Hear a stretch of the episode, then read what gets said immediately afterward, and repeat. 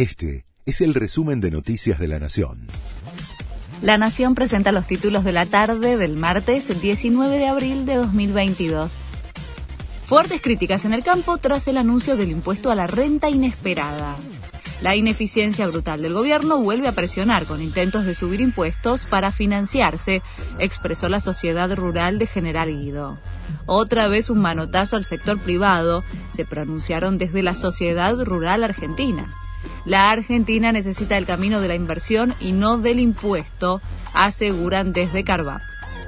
Castells denuncia que por la crisis económica hay gente del conurbano que come gatos. Militantes del movimiento independiente de jubilados y desocupados, que conduce Raúl Castells, protestó con un corte de tránsito total en ambas manos del ex Camino Negro.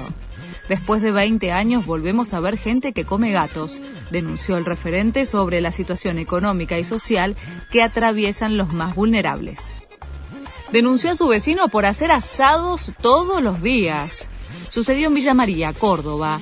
Un hombre acudió a la Defensoría del Pueblo para presentar una queja formal hacia su vecino por el humo generado en la parrilla hasta su patio. El damnificado también agregó que su vecino no le abre la puerta cuando va a su casa a quejarse y lo denunció por ruidos molestos. Comienza hoy el Bafisi.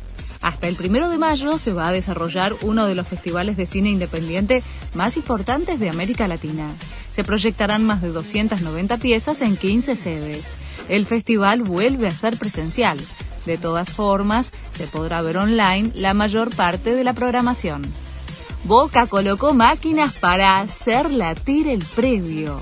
El club anunció la colocación de una serie de máquinas que hacen temblar el campo de juego principal del centro de entrenamiento de Ezeiza.